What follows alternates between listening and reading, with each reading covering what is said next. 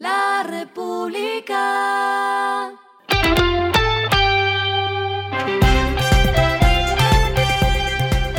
Al final de la jornada, esto es lo que debes saber sobre el comportamiento de los negocios, las finanzas y la economía. Las movidas de hoy fueron.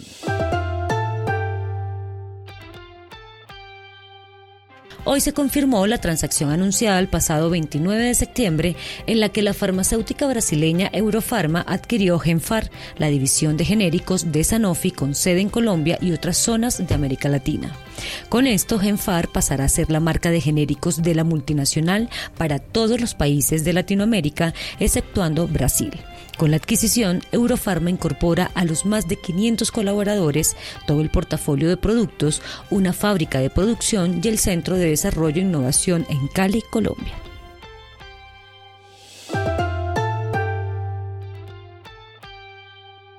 En septiembre la venta de vehículos nuevos cayó 35% frente a 2022 al registrar tan solo 15.525 vehículos matriculados. En el acumulado también hubo una caída de 31,3% al sumar 134.052 matrículas registradas.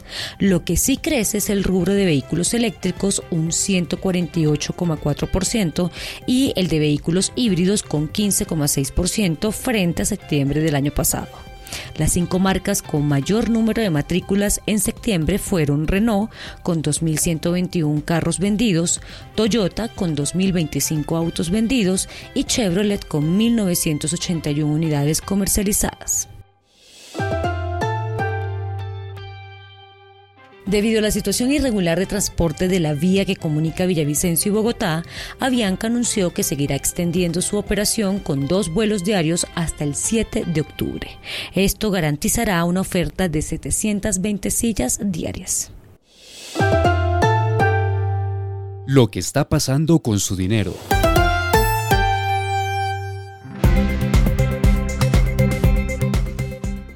Según la superfinanciera, la cartera vencida en consumo aumentó 51,40% con respecto a junio de 2022, lo que evidencia que los morosos siguen aumentando.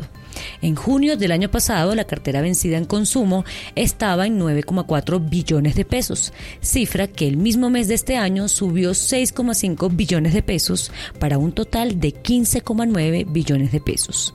La cartera vencida en general para junio de este año quedó en 32,1 billones, un dato que el mismo mes del año pasado estaba en 23,2 billones, un alza de 23,22% en un año.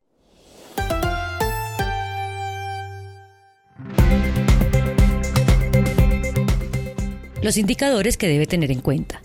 El dólar cerró en 4.141,43 pesos, subió 87,67 pesos. El euro cerró en 4.347,26 pesos, subió 55,34 pesos. El petróleo se cotizó en 88,79 dólares el barril, la carga de café se vende a 1.310.000 pesos y en la bolsa se cotiza a 1,79 dólares.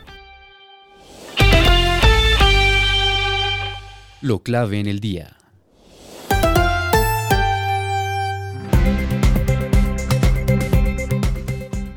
Después de un año de que iniciaron los aumentos en el precio del galón de gasolina para cerrar el déficit del Fondo de Estabilización de Precios de los Combustibles, el Ministerio de Hacienda informó que en octubre no habrá alza.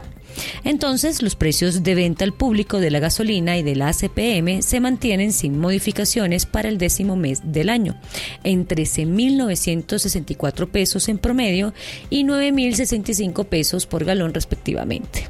Los precios más altos están en Villavicencio, con 14.473 pesos, Cali con 14.397 pesos y Bogotá con 14.373 pesos en promedio el galón de gasolina.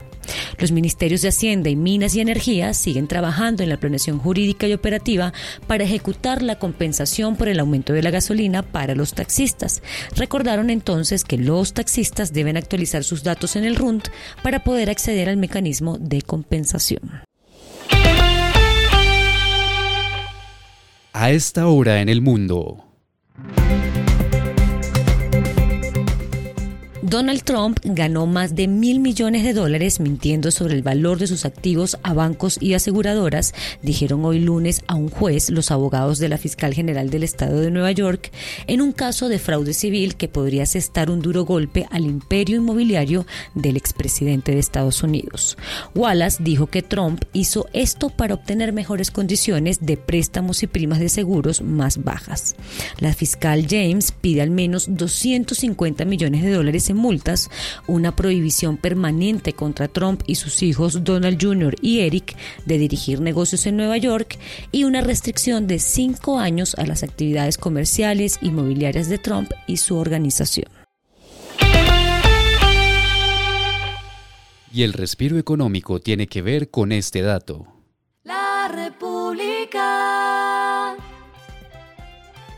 Les traigo los tres libros más vendidos en la Librería Nacional para que se anime y lea alguno de ellos este mes.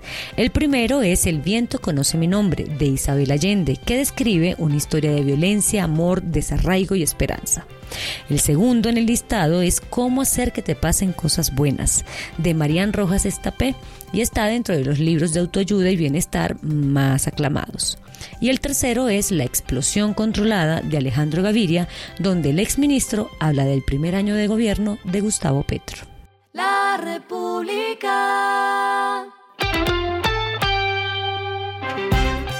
Y finalizamos con el editorial de mañana, la nueva generación de impuestos verdes. Si el Fondo Monetario Internacional apura los impuestos verdes tal como lo viene haciendo, es un hecho que las nuevas reformas tributarias tendrán destinación específica con más carga a las empresas. Esto fue Regresando a casa con Vanessa Pérez.